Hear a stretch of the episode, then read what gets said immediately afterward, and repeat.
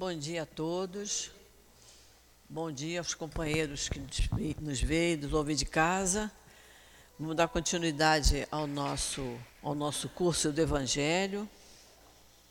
Nós hoje vamos terminar o capítulo 11, que não deu para terminar semana passada, ficou faltando só o último item, que foi o trabalho de casa, né? Que eu pedi para todo mundo ler, analisar e ver aí também a, um pouquinho da biografia do Lamené. Nós vamos dar uma, uma passadinha nesse item para depois a gente hoje iniciar então o capítulo 12. Então vamos fazer a nossa prece para nós iniciarmos o nosso estudo. Quer fazer, Sandra, a prece?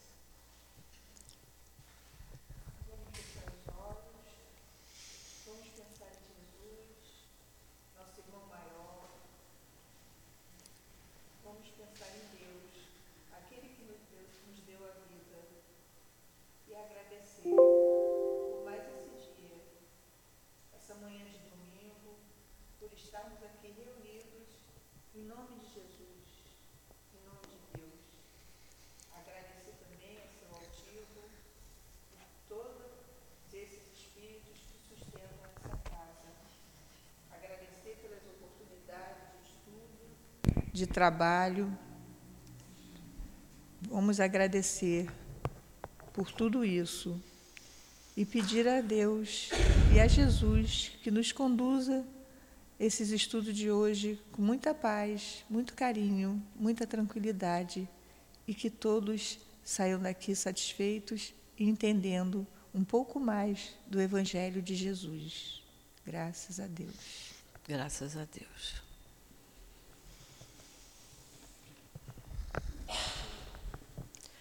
Bom, ficou faltando então semana passada, no capítulo 11, Amar o próximo como a si mesmo, o item 15, deve-se expor a vida por um malfeitor?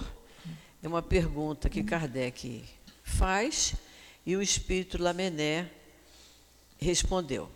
Aí eu pedi a todos que em casa dessem uma olhadinha na, no, no, ele, no comentário aqui do uhum. item 97, que é sobre o Lamennais, que ele foi um filósofo, teólogo, né, e desencarnou em 1854, se ordenou padre, foi um, um apologista do princípio teocrático, que é a forma de governo em que a autoridade emanada de Deus ou dos deuses é exercida por seus representantes na Terra. Bom, é, mais, mais adiante, ele diz que a primeira fase da sua vida foi marcada por sua obra Ensaio sobre a Indiferença em Matéria de Religião, e a última por Palavras de um Crente. Ele foi um escritor brilhante, foi um pensador enérgico. E, como naquela época tudo era, se resolvia assim, na base da, da, da rudimento, né? condenado à prisão em 1840, mas foi eleito para a Assembleia Nacional em 1848. E o interessante, né? atendendo à sua vontade, seu corpo foi sepultado entre os pobres. Então, foi por isso, é uma mensagem tão bonita, as mensagens dele que Kardec reservou para nós aqui. Pode ler, Sandro, 15. Um homem está em perigo de morte. Para salvá-lo é preciso expor a própria vida. Sabe-se, porém, que esse homem é um malfeitor e que, se escapar da morte, poderá cometer novos crimes Deve-se, apesar disso, arriscar a vida para salvá-lo? É interessante que como é que o, o Lamené usou de uma humildade tão grande, né? Porque ele diz que é uma questão muito grave e que naturalmente pode se apresentar ao Espírito. Responderei de acordo com o meu adiantamento moral. Que coisa bonita, né? Depois eu vou só dar uma passadinha para a gente não precisar ler esse todo. Depois ele diz que o devotamento, o devotamento é cego. Eu não tenho que ficar procurando, eu tenho que salvar, eu devo salvar, não devo salvar. Aí, no finalzinho, ele diz, olha lá, a última linha lá. Se pode salvá-lo, salva-o. Então, o que a gente puder fazer, a gente faz. Agora, é claro, se a pessoa está se afogando e eu não sei, não sei nadar, eu vou, eu vou a, a acabar de, de, empurrar a criatura e ainda vou morrer junto com ele. Né? Então, se eu tenho condições de salvar, eu salvo se não houver condições, independente dele ser um criminoso ou não. O que você puder fazer para salvar, salva. Se não puder, se não tiver ao seu alcance, Então, é exatamente isso que fala o item 15, né? que a gente não precisa é, nos deter muito. Então, vamos iniciar o capítulo 12. Amai os vossos inimigos, retribuir o mal com bem. Esse capítulo, para quem não é espírita, para quem não estuda o Evangelho, não analisa como nós analisamos, eu já vi muita gente dizer: Jesus queria até que a gente amasse o inimigo. Olha que absurdo. É, para quem não conhece, para quem ignora tudo isso, parece uma coisa absurda. Mas Kardec é muito lúcido nas explicações dele. Nós vamos entender perfeitamente isso aqui. Retribuir o mal com o bem. Item 1, pode ler. Aprendeste o que foi dito. Amareis o vosso próximo e odiareis os vossos inimigos. Quando ele diz aprendeste que foi dito, que quem disse isso foi Moisés. Foi lá no Velho Testamento, no tempo de Moisés. Aí ele começa, eu, eu, Jesus, porém. Porém vos digo: amai vossos inimigos, fazei o bem àqueles que vos odeiam e orai por aqueles que vos perseguem e vos caluniam, a fim de que sejais os filhos de vosso Pai que está nos céus, que faz o sol se erguer sobre os bons e sobre os maus, e faz chover sobre o justo e os injustos. Olha só, é, quantas vezes isso acontece na nossa vida? A pessoa tem um. Porque inimigo é uma palavra assim, meio pesada, né? Eu gosto mais de usar a palavra adversário. É aquele que você diz, é, não, não é. Isso é azul? Não, isso não é azul, isso é verde. Então não adianta a gente discutir. De repente ele é daltônico, né? Está trocando as cores. Mas é, mas ele diz aqui: fazer o bem àqueles que vos odeiam, orai por aqueles que vos perseguem. Quantas vezes a gente pede isso para as pessoas, né? A pessoa tem um, convive até com uma criatura que se torna seu inimigo, é uma pessoa difícil, ela não tem como se afastar daquela pessoa. Então, o que, que ela pode fazer? Orar por aquela pessoa que é o que a gente sempre coloca aqui quando a gente conversa com alguém que está passando uma situação dessa. Colocar o nome ali na caixinha, como eu sempre peço, não é que chegar aqui, pegar papel e lápis e escrever, é escrever em casa, em casa, no cantinho, no silêncio, pega o papel, o lápis, escreve, pede a orientação, pede a irradiação, faz uma prece com a mãozinha em cima daquele papel tem um efeito muito melhor do que ficar em pé ali, quando chegar, escreve o nome da pessoa e manda. Porque não é assim, né? A gente escreve irradiação, o nome todo da pessoa, a idade, a onde mora, né, o endereço. E embaixo, para ajudar os espíritos, a gente coloca o motivo. Né? Até dizer se aquela pessoa é, é a esposa, é o esposo, é, é, é o irmão, é o vizinho, dizer qual, e qual o motivo que ele está lhe atormentando. Porque a gente ajuda o trabalho dos espíritos na hora da, do trabalho da radiação. Então, sempre eu digo, aqui na nossa reunião, sempre que eu posso, eu digo, vamos escrever em casa, e não ali, em pé, sem, sem nenhum sentimento. Ah, eu vou botar o nome do fulano que está me perturbando muito. Bota o nome, pum, bota na caixinha. Quer dizer, entrega toda a responsabilidade para os médios que vão trabalhar naquilo ali mas a responsabilidade é nossa, de quem está precisando primeiro, né? Então, é, sempre a gente diz isso, olha, já que não tem nada para fazer, ore por essa pessoa, bota o nome na caixinha, ore tantas vezes por dia você puder, em benefício daquele espírito, para ele ir se domando aos pouquinhos, se acalmando, né? E deixando de ser dificuldade para nós. E quando ele diz aqui, olha, a fim de que sejais os filhos de vosso Pai que está nos céus, que faz o sol se erguer sobre os bons e sobre os maus, e chover sobre os justos e os injustos, é, é lembrando dos benefícios da natureza que vem para todos. Deus manda igualmente para todos. Agora, cada um vai fazer daquele benefício que bem entender. Né? Quando está frio, tem gente que diz, está um frio danado. Aí vem o sol, hoje está um sol danado. O que, é que você quer? Chega a um acordo na sua vida, não é? Então, as pessoas estão acostumadas a se queixar, a reclamar, sem pensar que aquilo é útil. A gente tem que, nesse frio, ter pena de quem está ao relento. Aí é outra coisa. A gente pede a Deus que abrande o tempo por causa dessas pessoas que não têm um abrigo como nós temos. Não é isso? Aí é diferente. Mas as pessoas, há pessoas que não, né? que olham o tempo assim e já saem reclamando. Então ele está dizendo que Deus manda os benefícios da natureza para todos. Então vamos lá. Porquanto, se amais apenas aquele que vos amam, que recompensa tereis? Os publicanos também não fazem o mesmo? E se saudardes somente os vossos irmãos, o que fazeis mais do que os outros? O que, que ele está pregando aí? O amor fraternal, né? Que nós nos amemos uns aos outros como irmãos. Os gentios também não agem assim? Eu vos digo que, se a vossa justiça não for maior que a dos escribas e dos fariseus, não entrareis no reino dos céus. Não entrareis Mateus. no reino dos céus. Isso, não entrareis no reino dos céus, porque estão agindo quando a pessoa nos faz uma, uma maldade e a gente retribui, estamos no mesmo pé de igualdade daquela pessoa. Não somos nada melhor do que ele, né? E aí, interessante, isso aqui é uma passagem descrita por Mateus, e nós vamos ver o item 2, essa mesma passagem sob a visão de Lucas.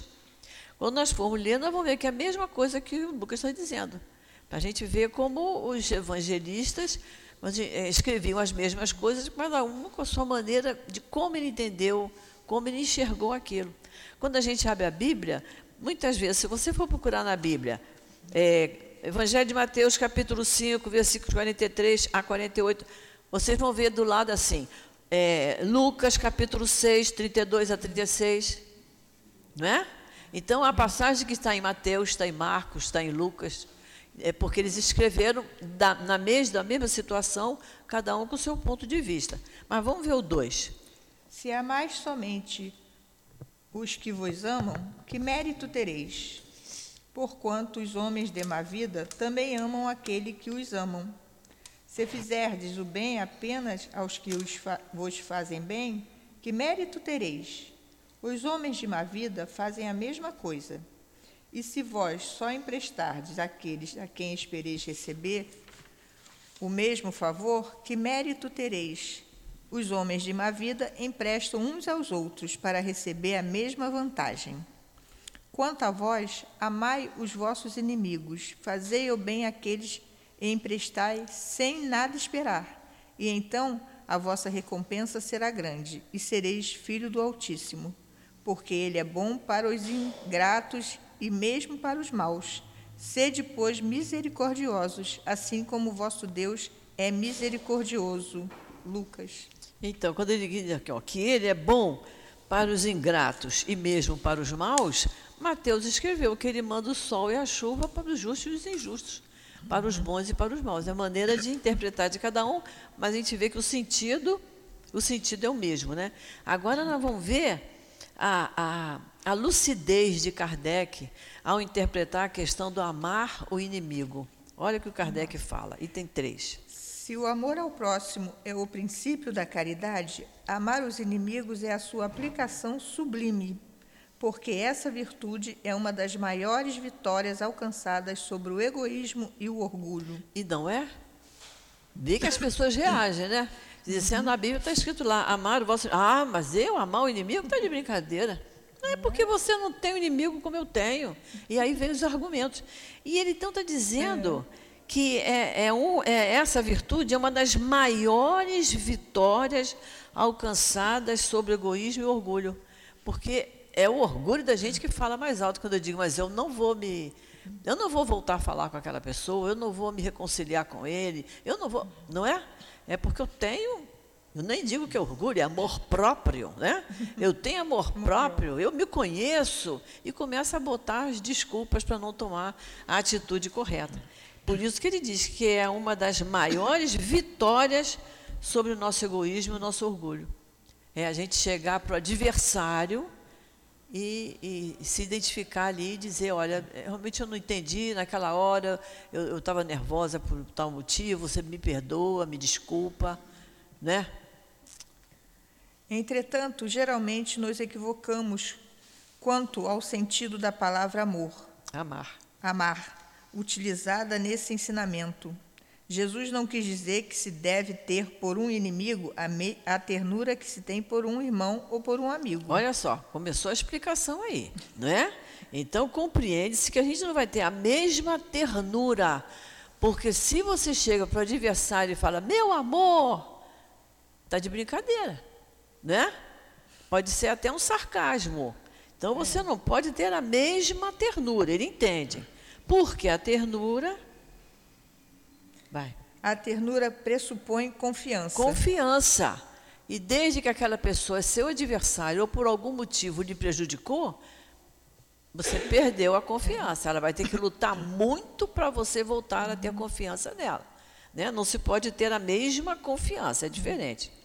Ora, não se pode ter confiança naquele que se sabe que nos quer mal. Eu posso estar pronta para pedir perdão. Eu posso estar pronta para me reconciliar. Mas o meu adversário pode não estar. Pode não estar. Então, eu não sei se ele ainda me quer mal. Então, eu chego, me reconcilio, converso, procuro levar ao entendimento. Eu já entendi, mas não sei se ele entendeu.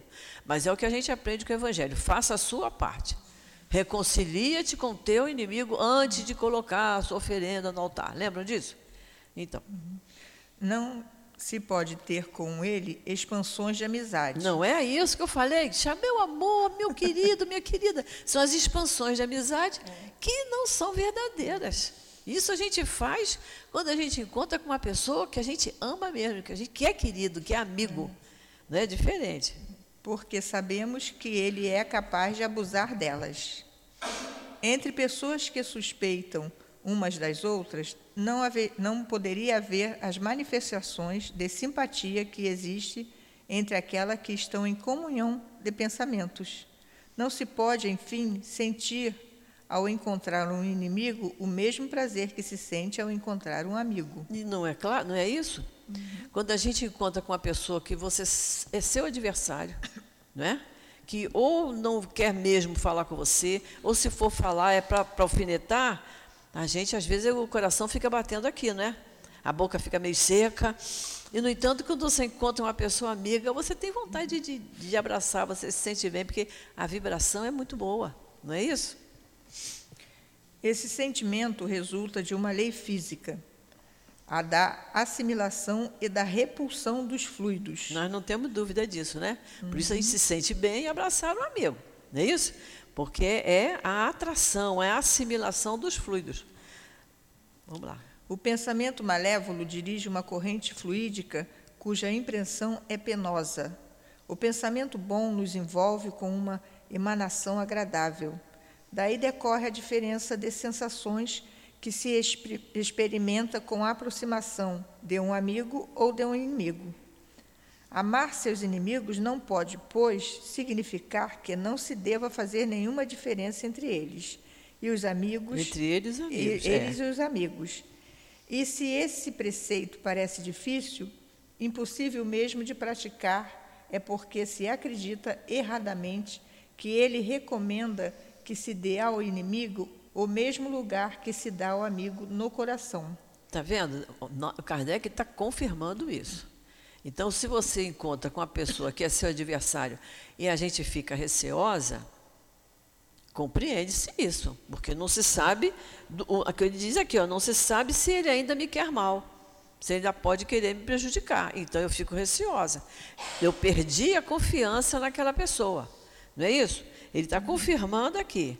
Recomenda que, que se dê ele não recomenda que se dê ao inimigo o mesmo lugar que eu dou ao amigo no meu coração. É diferente. Posso fazer uma colocação Pode. em relação ao que você está falando? Isso. É, rapidinho, peraí. É, às vezes, a gente conhece ou encontra uma pessoa, independente de laços de amizade, isso acontece muito comigo. E assim que eu tenho contato com essa pessoa, automaticamente eu tenho aquela repulsão, aquela coisa que Sabe, parece que não bate. É.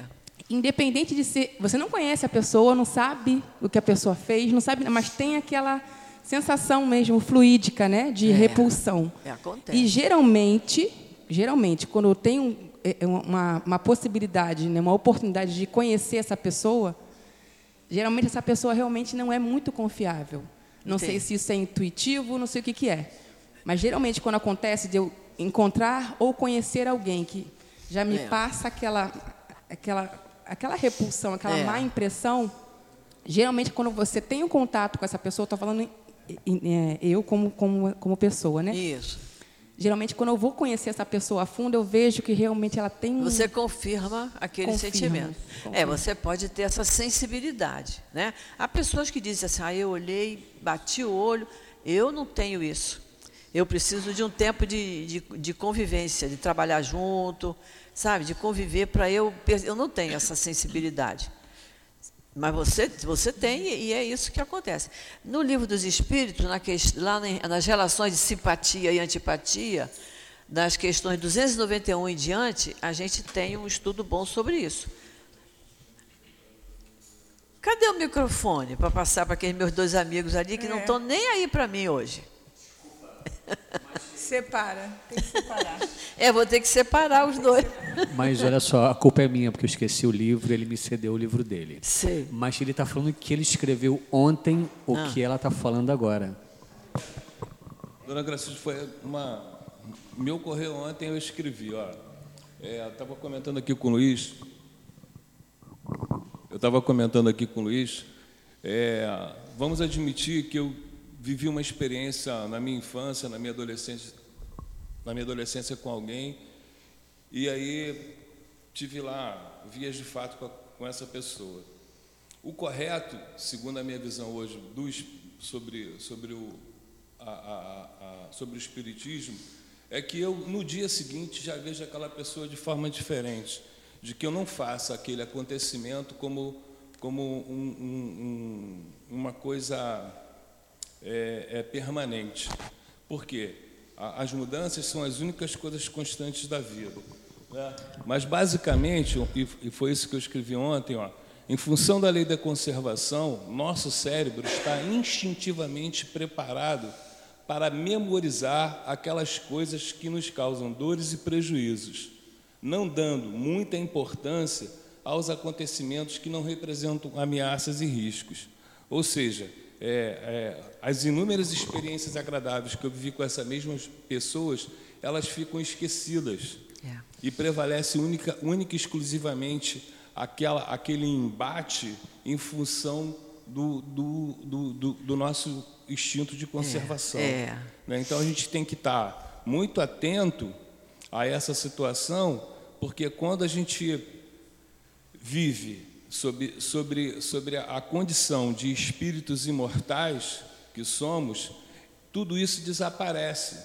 Por quê? É, é, é, esse aspecto da conservação é como se, a partir do momento que a gente desencarnar, teríamos uma vida diferente. E isso não ocorre, né? já que somos espíritos imortais e a vida vai continuar. Continua. Então, é, é- é extremamente importante que a gente viva desde já, com muita intensidade, é, essa visão da imortalidade, né?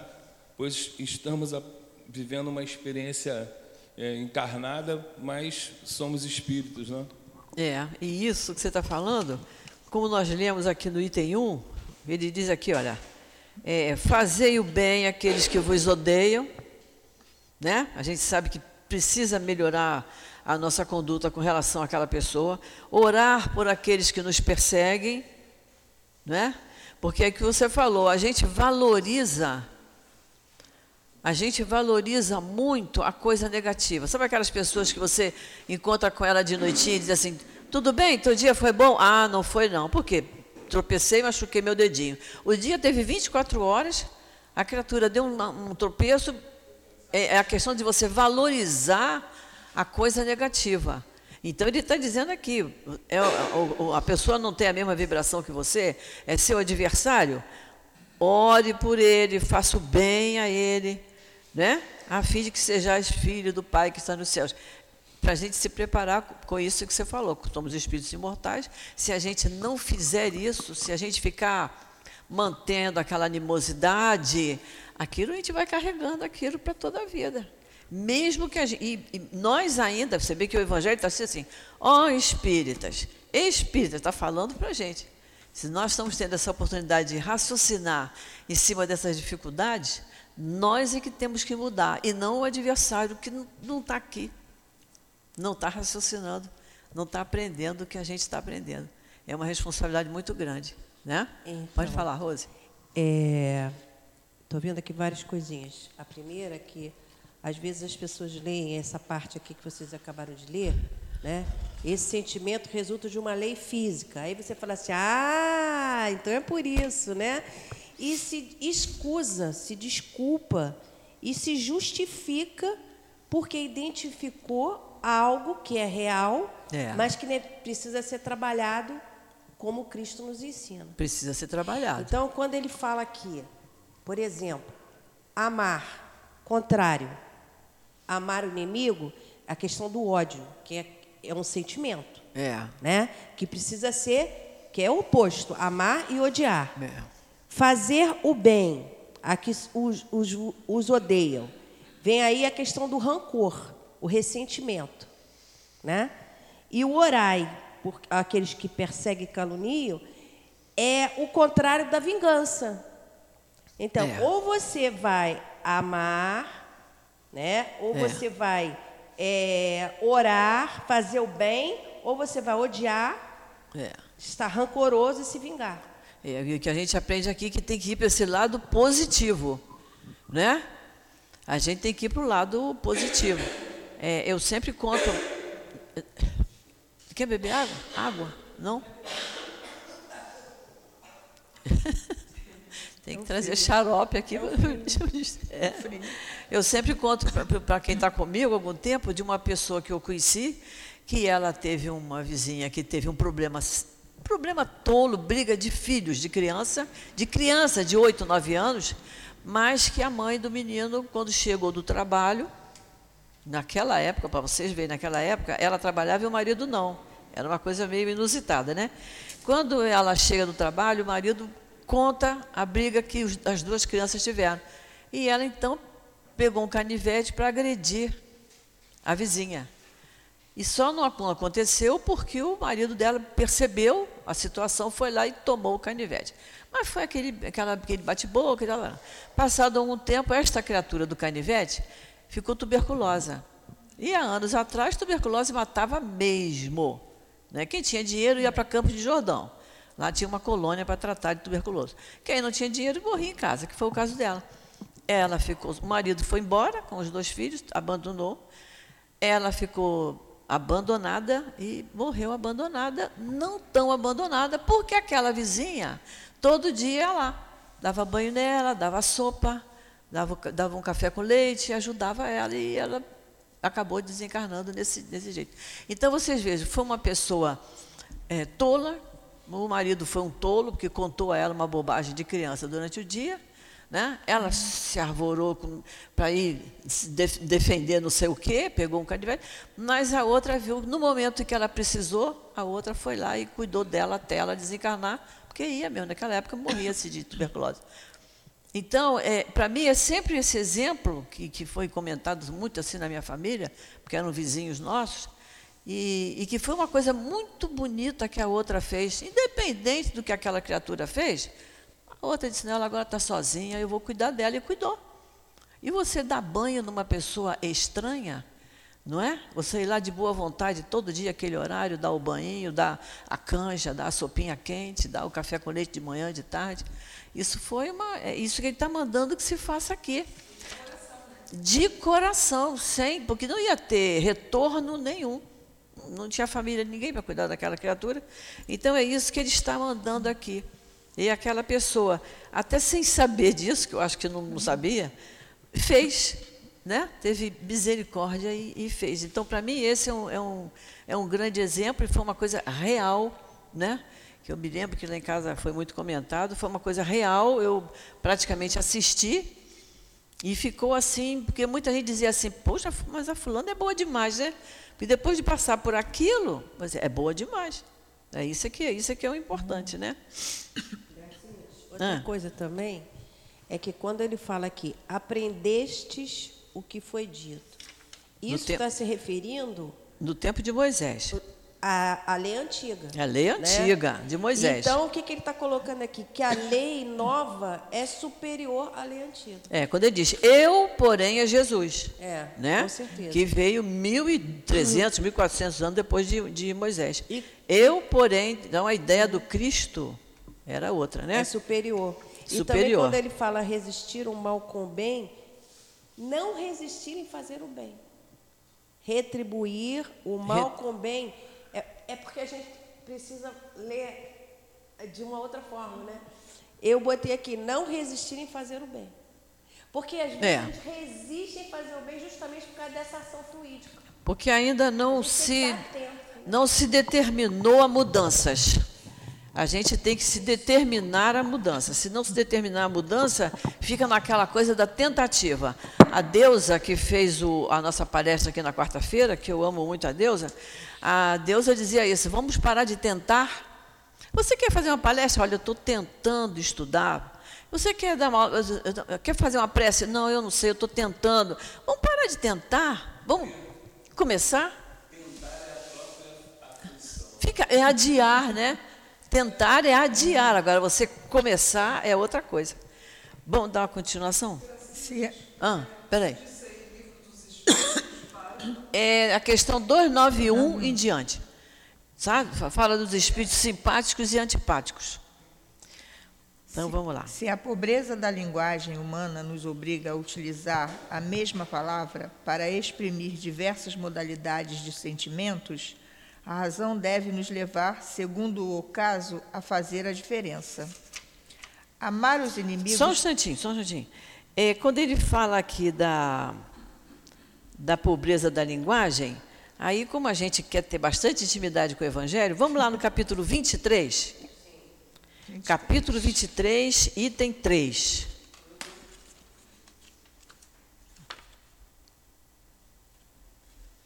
Então, 16. Capítulo 23, item 3. É aquela questão de que diz assim, quem, é, quando se fala, quem não odeia seu pai e sua mãe, lembram disso? Nesse, cap- nesse, item, nesse item 3, no penúltimo, ah, no antepenúltimo, tem assim, aquela questão, ver capítulo 26, item 2, aí tem o número 123, é uma referência de rodapé. Acharam a referência de rodapé? Olha como é que diz ali, ó. Tá até em latim. Eu não falo latim, né? Eu já falei no século passado, agora não falo mais. Non odite em latim, né? eh, em grego, não quer dizer odiar, mas amar menos. Essa observação é interessante a gente ver que quer dizer a questão do odiar. Tá? É porque a linguagem era, era pobre, né? então diz aqui o verbo hebreu do qual se deve ter servido e exprime ainda melhor. O hebreu era melhor, de se- tinha um vocabulário melhor. Mas no, no dialeto da época lá deles, eles falavam a questão do, do odiar. É como nós temos palavras escritas iguais com sentidos completamente diferentes, né? Não é isso? É, Pode falar. Gracildes, não sei em que livro que eu li, agora não me vem, eu tentei lembrar, mas não, não, não consigo. Que estava dizendo que o ódio é o amor adoecido. É, né? tem Que a gente costuma falar que o, o amor, o ódio é o oposto ao amor. E aí, nesse livro que eu li, É, estava dizendo ju- justamente o contrário, que quem odeia ama muito, mas é um amor adoecido, porque é aquele amor que você não é compreendido, a pessoa não te aceita, a pessoa então é, é, é, é o excesso de amor que você tem, mas de uma forma bem Mas adoecida. é um excesso de amor doente. doente, sim, Não adoecido. é um amor, porque o amor sadio Sim, por isso que eu falei. Engole amor, qualquer coisa. Por isso que eu falei, amor adoecido. é e muito Entendeu? adoecido. É, Já foi doente desde o princípio, que é aquele amor de posse. Ela tem a posse, aí a pessoa fez uma coisa que desagradou, hum, não quero nunca mais ver. E fica chorando para o resto da vida, porque não consegue sair daquilo. É um emaranhado. Porque o amor verdadeiro pode até não querer a proximidade daquela pessoa, porque não lhe faz bem. A gente tem que procurar o que nos faz bem. Mas eu não vou ficar chorando para o resto da vida. Eu vou fazer outra coisa na minha vida. Eu vou, vou trabalhar, vou estudar, vou fazer outra coisa. não é isso? Mas a pessoa que, que faz, que, que diz que ama profundamente, aí todo bem referindo mesmo a questão de traição, não de só de marido e mulher, mas de amigos mesmo, né? Você gosta muito de uma pessoa, aí a pessoa de repente faz uma coisa que lhe, lhe, até lhe prejudica. Você, se disser, não, eu odeio aquela criatura, já é uma palavra que a gente tem que tirar do nosso vocabulário, né? Então, é, a gente tem umas palavras que a gente tem que tirar. A questão do orgulho, a gente substitui por satisfação. Né? O meu neto dizia assim: Eu não vou comer quiabo porque eu odeio. Eu digo: Não diga, mas por que vai odiar o quiabo? Que mal que ele fez? Porque eu adoro quiabo. Então ele tem alguma coisa de bom. Então diga que não gosta. É mais suave do que eu odeio, né? Mas tem gente que fala isso, né? Odeio isso, odeio. Né? A pessoa usa e não vê a intensidade dessa palavra. Né? Por isso que essa questão do amor adoecido é porque esse amor sempre foi doente. Não é o amor pregado por Jesus, né? É que o que é pregado por Jesus, ele tolera, né? Então vamos lá. Amar os inimigos, portanto, não é ter por eles uma afeição que não é natural, uma vez que o contato com o inimigo faz o coração bater de uma forma totalmente diferente da que ocorre ao contato com um amigo. Amar os inimigos é não ter contra eles nem ódio, nem rancor, nem desejo de vingança. É isso aí. Isso também resume bem o amar o inimigo, é. né? Eu não tenho ódio, que ódio é, é, é, um, é, uma, é uma doença mesmo, que te segure, não, não larga. É. Rancor, que é aquele ressentimento, né? como nós temos no outro no capítulo 5, que fala, Deus sabe o tempo que o rancor mora no teu coração, né? e nem tem desejo de vingança. A gente, eu acho que eu sempre lembro que a minha mãe dizia assim: a gente não tem, tem mais é que rezar para o inimigo para ele ser feliz, porque ele sendo feliz ele me esquece. Ela dizia isso do jeito dela, mas é verdade mesmo. Que ele seja feliz, porque sendo feliz, me esquece. Agora, toda vez que der um tropeção, vai dizer, sabe por? A Gracilda está pensando em mim nessa hora. Por isso que eu tropecei, por isso que eu queimei o dedo. Então, estou sempre sendo lembrada como instrumento ruim. Então, ela dizia isso e com muita sabedoria, né? Vamos orar pelo, pelo inimigo para ele ser feliz. Que sendo feliz, não se lembra de mim. É perdoar-lhes sem segundas intenções e sem restrições o mal que nos fizeram. Sem segundas intenções. Né? Que a gente não fique pensando o que, que eu vou fazer, né? remoendo aquilo ali toda a vida é não colocar nenhum obstáculo à reconciliação. É, se a pessoa chegar e vier e falar, tudo bem, vamos começar tudo de novo, né? É. Vamos começar tudo de novo. É desejar-lhes o bem em lugar do mal. Desejar sempre o bem do outro. É ficar alegre em vez de triste, com o bem que lhe, lhes aconteça. É estender-lhes a mão para Esten socorrê-los. Estender, né? estender-lhes a mão para socorrê-los em caso de necessidade. É aquele negócio, pode é, ajudar? Ajuda, ajuda, independente de quem seja. É, é evitar, por palavras ou ações, tudo o que possa prejudicá-los. É, enfim, retribuir-lhes o mal com o bem, sem intenção de humilhá-los. É, porque senão, olha só, você está vendo? Naquele dia você me prejudicou, você fez, aconteceu, eu fiquei doente, só agora, olha como eu sou boa. Estou fazendo isso, não é isso? Você está relembrando, remoendo a ferida e humilhando aquela pessoa. Aquele que assim proceder cumpre plenamente o mandamento: amai os vossos inimigos. Simples assim, né? É só a gente começar. ah. Aqui, quando ele fala que justamente que eu tinha colocado, porque para mim esse pedaço aqui resume bem o capítulo, né? o, é, amar os inimigos, nem rancor, nem desejo de vingança, e a questão da intenção. Porque é. a gente tem que ver qual é a intenção que o, Evangelho tem como proposta para a gente, né? Não uma escusa, mas uma proposta. É, é, é, isso aí. Tá tudo bem? Vai comentar? Vamos lá. Luiz falou pouco hoje. Né? É, ela está dizendo que você está falando muito pouco é, hoje. hoje. A Sandra está achando. Vamos é lá, frio. Luiz. É o frio. É, a pauta é o inimigo. E agora, nos dois últimos parágrafos, a gente está apontando a vingança. Eu me lembrei aqui do nosso inimigo oculto, não é?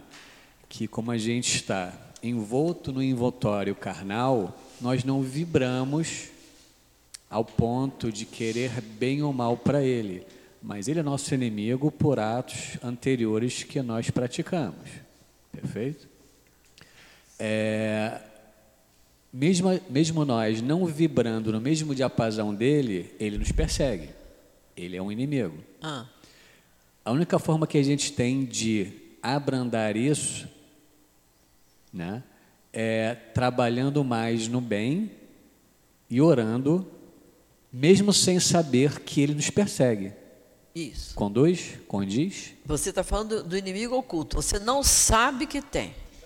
Mas isso aí está bem semelhante ao caso da obsessão. Você só é obsidiado se você abrir uma janelinha para ele. Se você não abrir uma janelinha, não abrir uma porta, ou seja, se você se você tiver pensamentos bons, a conduta voltada para o bem, como você falou, né? pensamentos bons, sentimentos bons, ele não, ele não se aproxima.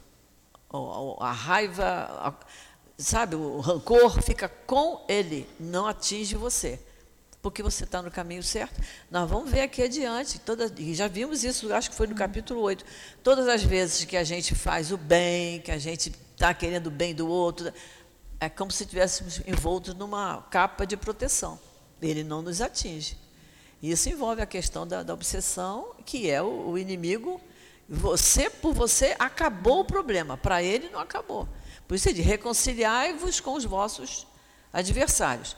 Se ele não quiser se reconciliar, é problema dele. Você, por você, para você, acabou.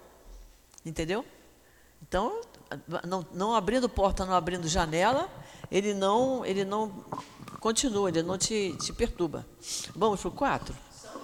Ah, Eu estou lembrando aqui de um dos livros do Manuel Filomeno de Miranda, que vem falando dessa, desse- dessa- desses aspectos psico- psicológicos, onde ele coloca que esses pensamentos, quando a gente se ocupa desses pensamentos bons, e eu estou falando só se ocupar, porque esses pensamentos, segundo Baltazar, são que nos induz a fazer o bem, porque nós estamos ocupados com esses pensamentos. Isso é um capacete fluídico para a gente, é, é que nos aí. protege da ação dos obsessores. É, por isso que nós temos que estar sempre ocupados com coisas boas, né?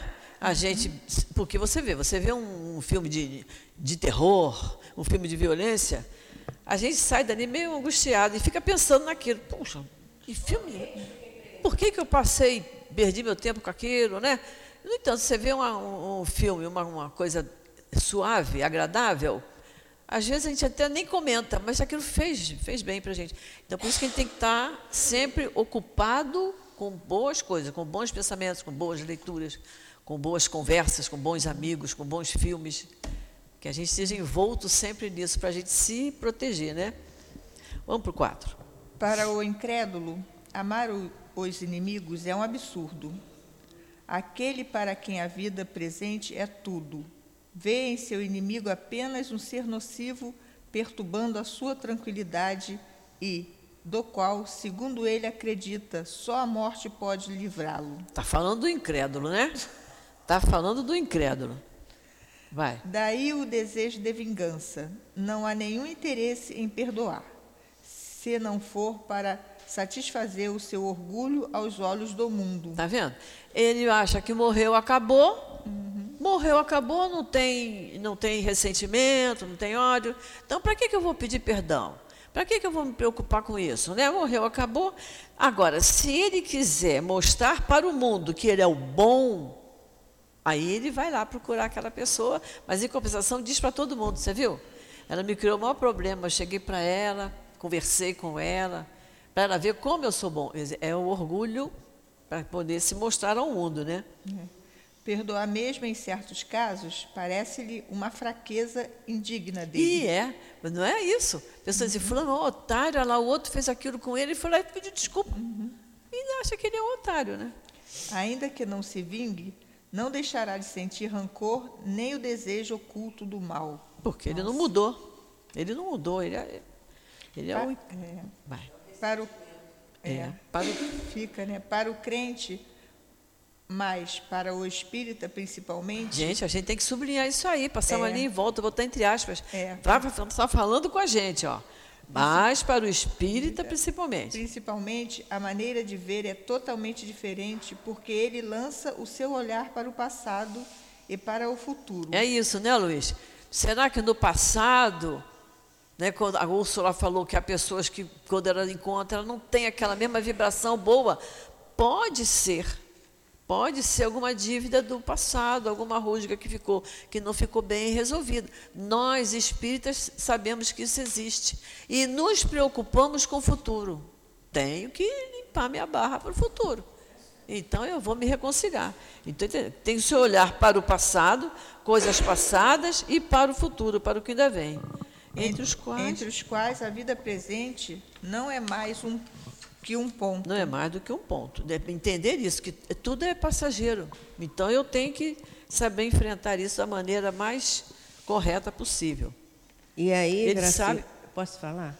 Fala. Então, é, a gente, quando a gente encontra e e a gente identifica essa vibração, é uma grande misericórdia quando a gente tem esse entendimento, porque, na verdade, ela só está ali junto a mim porque isso está em mim também.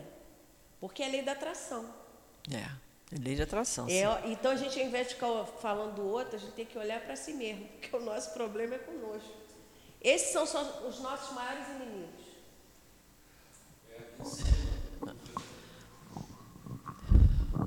completando o que você o que você está colocando lá em cima, é, se a palavra para exprimir diversas modalidades de sentimento, a razão deve nos levar a segundo caso fazer a diferença. A nossa grande dificuldade é viver a razão na acepção real da palavra, porque é, invariavelmente nós sempre formamos equações para que tenhamos a razão ao nosso lado né? E, e- e, invariavelmente ela também sempre torna-se um sofismo, né? A gente fantasia as coisas até dar um jeito de que tenhamos a razão. Então, para que a gente comece a fazer a reforma, a reforma íntima, a gente precisa começar a admitir na realidade aquilo que somos, né? a pensar em, em si mesmo e não achar que aquilo que eu estou passando é porque fulano, Beltrano está pensando em mim, está com ideias maldosas. Eu tenho que pensar em mim mesmo, o que, que eu tenho que fazer de correto. Eu tenho atitude correta? Eu estou procurando é, higienizar os meus sentimentos, meus pensamentos, meu vocabulário, né? Estou fazendo isso? É. Da verdade, é, é, é. Numa próxima experiência, ela, a razão se fará verdade. Se falar a verdade. É, é, é. Porque a pessoa que se acha o dono da razão, ele é o dono da verdade. Então, não interessa a opinião do outro, eu só tenho a minha e, e acabou, é fim de papo. Não é isso? Não está raciocinando, que a razão tem que partir do raciocínio, né? Se não raciocinar, É. ele sabe. Ele sabe que, pela própria destinação da terra, deve se preparar para ali encontrar homens maus e perversos. Destinação da Terra, um planeta de provas e expiações, nós não estamos aqui veraneando, está todo mundo aqui, né? Todo mundo aqui sujeito a passar por dificuldade. Botou, botou o pé na rua, né? O- o- o- em casa, se o aquecedor não estiver funcionando bem, pode explodir um treco lá dentro de casa. Nós estamos sujeitos a essas dificuldades todas. que as maldades às quais está exposto fazem parte das provas que deve sofrer, e que o elevado ponto de vista em que se coloca torna as vicissitudes menos amargas para si, venham elas dos homens ou das coisas. Olha só, ele está falando, olha o início desse parágrafo. Para o crente, para aquele que crê, que crê em Deus, que crê em Jesus. Ele diz: olha só, que as maldades às quais está exposto fazem parte das provas a que deve sofrer. Nós encarnamos no mundo de provas e expiações porque temos provas para passar, não, não tem jeito. Né? E que o eleva, o elevado ponto de vista em que se coloca, se ele é crente, se ele ama a Deus sobre todas as coisas, ele já se coloca num ponto de vista mais elevado do que o incrédulo, que nós lemos antes, né? Que torna as vicissitudes menos amargas para si, porque ele compreende. Estou passando por isso, eu não sei porquê, mas Deus sabe. Isso é tão instintivo que eu já contei para vocês que eu, eu tive uma, uma, colega de trabalho que teve um câncer violento e ela era católica, praticante. E ela dizia: Não sei por que estou passando por isso, mas Deus sabe, é o suficiente. E ela tinha uma, um, né, Jorge? Jorge sabe disso. Ela tinha uma resignação enorme e ela sofreu muito com a dor dela. Então, é, é, era uma coisa instintiva dela, e ela amava Deus sobre todas as coisas. Então, ela não questionava por que ela estava com aquele câncer tão doloroso. E nós que somos espíritas temos as explicações. Olha que, que beleza que é para nós isso, né? É só a gente aproveitar, não é isso? É. Venham essas dificuldades dos homens ou das coisas. Dificuldades praticadas pelos homens, nós já falamos aqui né? a questão da, da antipatia, né? da adversidade, e das coisas, com relação às coisas da natureza. O terremoto, o maremoto, o deslizamento de terra, que a pessoa fica desesperada, mas por que, que isso acontece? Fazia parte das suas provas passar por aquilo. Eu comentei, acho que foi até na semana passada que eu falei, quando teve a enchente de Friburgo, eu tenho uma sobrinha que morava numa ladeira, a última casa da rua, ela só não podia sair de casa, porque não tinha onde pisar. Mas a casa dela não sofreu nada. Então, é, aquela prova não era para ela. Né? Houve casos também eh, de pessoas conhecidas nossas, estavam no ônibus, estavam lendo o livro dos Espíritos, onde foi assaltado, levaram tudo, passaram direto por ele. Um sobrinho nosso que trabalha no Leão Deri. Ele falou, meu coração estava quase saindo pela boca, mas eu já estava me preparando, que eu ia dar aula naquele dia, livro dos Espíritos para os jovens. Ele estava revendo, e aí é um assalto. Todo aí assaltou do lado dele e não tocou nele. Então, vocês vejam como é que a coisa. Hã? Ele estava envolto na capa, ou no capacete, como a gente queira dizer, de proteção. Não é? Estava ali preocupado em dar uma boa aula para os jovens estava vindo do trabalho e ia direto para o Leão Denis. Então, o, o, o, os caras lá, os assaltantes, nem viram ele. Então, ficou, ficou invisível naquele momento, né? Se não se queixa contra as provas, não se deve queixar contra aqueles que lhes servem de instrumento. É, a gente fica assim, mas por que, que o fulano me fez isso? Foi um instrumento. Já que o fulano é. gosta daquele caminho, Deus então aproveita e diz: olha, é ele que vai fazer o teste no outro lá. É. Porque ele se sente bem. A gente custa entender que Deus se aproveite de um espírito para ser instrumento. Mas aquele espírito é rebelde, é renitente naquele caminho, então ele diz: Eu vou pegar ele para servir de teste para o outro. Né? Se ele, de repente, é, às vezes, ele fazendo a maldade com o outro, naquele momento ele se toca que ele, e ele se arrepende. Só Deus sabe desse esse mecanismo, é, né? É. Se em vez de se lamentar, agradece, agradece a Deus por submetê-lo às provas, deve agradecer a mão que lhe possibilita a oportunidade de demonstrar sua paciência e sua resignação. É aí que nós falamos outro dia, não foi, Guilherme? Que eu falei assim, eu ainda não, ainda não consigo, que passo pela prova, dizer muito obrigado, mas eu não consigo. Se passar dos minutos, eu começo a avaliar. Como no tombo que eu levei há uns 15 dias, ralei o joelho todo. Aí na hora, eu lamentei. Depois eu pensei, mas não quebrei o osso. Eu saí andando, estava toda horrorosa, saiu um pedaço do meu joelho. Mas não quebrou nada. E na minha idade, se quebrar um osso, Está roubado, né? Não, vou colar mais. Mas, assim, de imediato ainda não sei não, mas estou treinando. ah, porque eu ralei o joelho.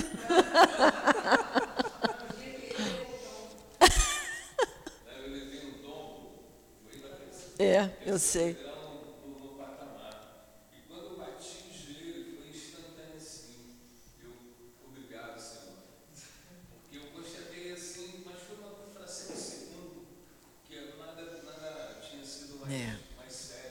É, podia.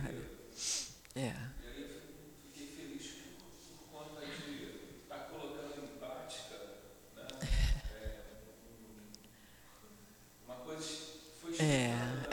Foi instantâneo. É. Zé fazendo efeito. É, já, já absorveu, graças a Deus, isso mesmo. Esse pensamento o predispõe naturalmente ao perdão. Por outro lado, ele sente que, quanto mais generoso for, mais crescerá aos próprios olhos, Aos seus próprios aos seus próprios olhos, e mais longe ficará ao alcance da ação malévola dos seus inimigos. É, foi o que nós falamos, que nós estudamos lá no capítulo 10, né? Que ele, é a questão da, da proteção contra os inimigos. Quanto mais você se predispõe ao perdão, quanto mais generoso você for, mais longe você fica ao alcance da ação malévola dos seus inimigos. Porque você não está abrindo portas para eles, né? Né? E os espíritos obsessores, eles dizem mesmo que aquela pessoa ali é, é muito sem graça. É como quando a gente segue uma doutrina, mesmo, e que a pessoa diz assim: olha, sábado de noite eu vou fazer uma reunião lá em casa. Mas acontece que se eu tiver que, que vir na reunião daqui, da, aqui não tem à noite, às 5 horas, né? Mas já passamos por isso no Leon Denis. Aí a pessoa diz assim: mas você vai trocar a reunião da minha casa pela reunião do centro, eu digo, mas eu me comprometi lá primeiro. Você não pode dar outras explicações para quem não entende. Mas você diz assim, não, eu me comprometi lá primeiro, eu estou comprometido e está lá todo sábado, sete horas da noite. É isso aí. Agora, se a pessoa entende, não, se a pessoa entende, não, não te cobra. Agora, se não entender mesmo, a gente diz isso, é a questão do compromisso. Mas é porque a gente já não, já não quer mais trocar a nosso, nosso estudo aqui com outro, com outro acontecimento. E a gente vê que as pessoas trocam, né? Senão a, a sala estaria cheia, né? Já tivemos até mais gente aqui, né? Mas por motivo, às vezes até de trabalho, as pessoas não, não podem comparecer, né? Fala, Úrsula. Estou achando muito engraçado que eu ia falar uma coisa e acabou você falando isso, eu vou falar outra. É, em relação aos compromissos que a gente realmente é, é, faz com Deus, assume com Deus, né? É, não vou ser repetitiva para dizer que eu cheguei a casa muito mal e estou aqui de domingo a domingo, muito feliz. Está internada, né? Estou Tá internada, internada aqui. Por, por- porque, porque quis, né? Ninguém falou. Eu Livre, espontânea muito- vontade. Exatamente. E aí falo com a minha mãe todos os dias. Minha mãe está com 71 anos, mora sozinha, é lúcida, enfim. E, e a gente se dá muito bem. Ela acompanhou o meu processo, até fez lá as orações dela, fez trabalho lá no lar de Teresa por mim, né? Porque ela estava muito preocupada. E aí ela fica falando assim: minha filha, mas você não está indo muito no centro? Você não acha que você tem que diminuir um pouquinho, porque você já está bem, né? Não precisa essa coisa de você ficar se dedicando tanto assim. Eu falo, mãe, eu me sinto bem, né? Eu estou me dedicando, não é para ninguém, é por mim mesmo. E quando eu vou para lá, o momento que eu fico melhor é quando eu estou lá.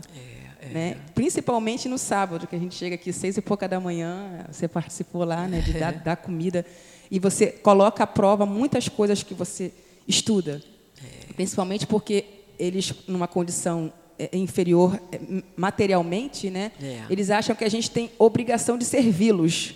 Né? Eles se colocam naquela posição, não, vocês estão aqui para me servir, vocês não vão me dar comida. Vão...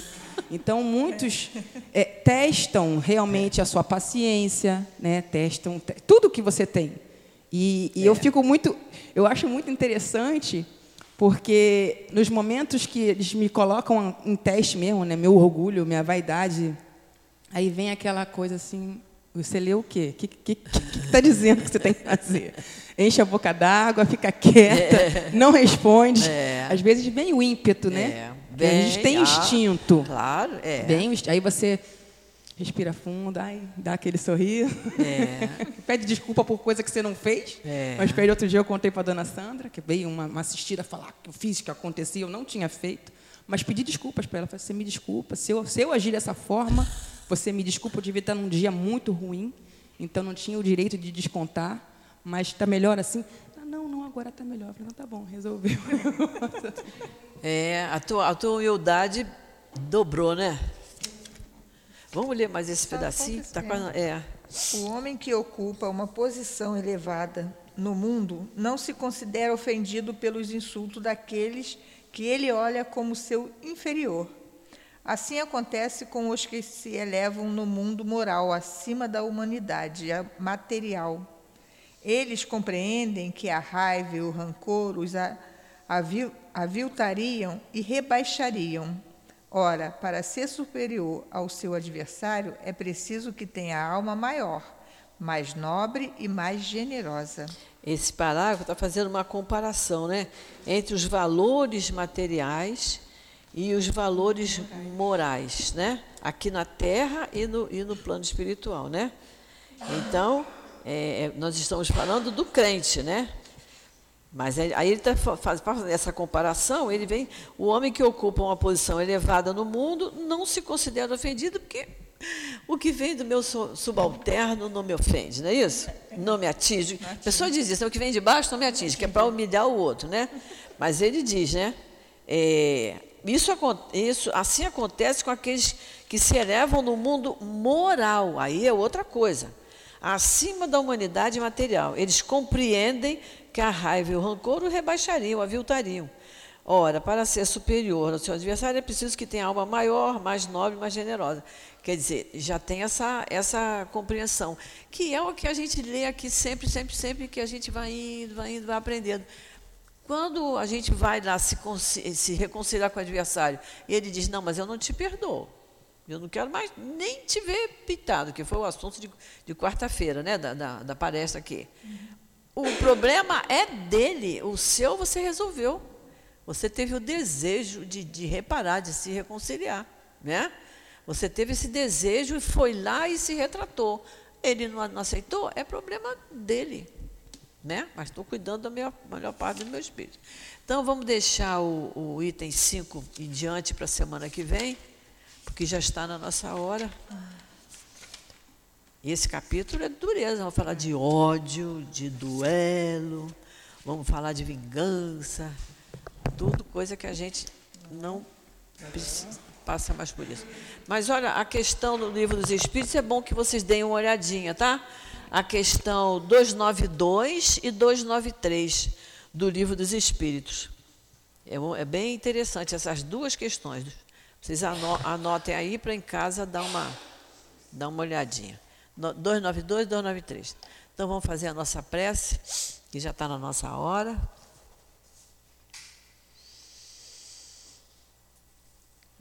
Querido Jesus, querido Emanuel, patrono do nosso curso, espíritos queridos, o nosso altivo, professor José Jorge, doutor Herman, Baltazar e todos os outros que aqui trabalham, que nos orientam nos outros cursos que fazemos.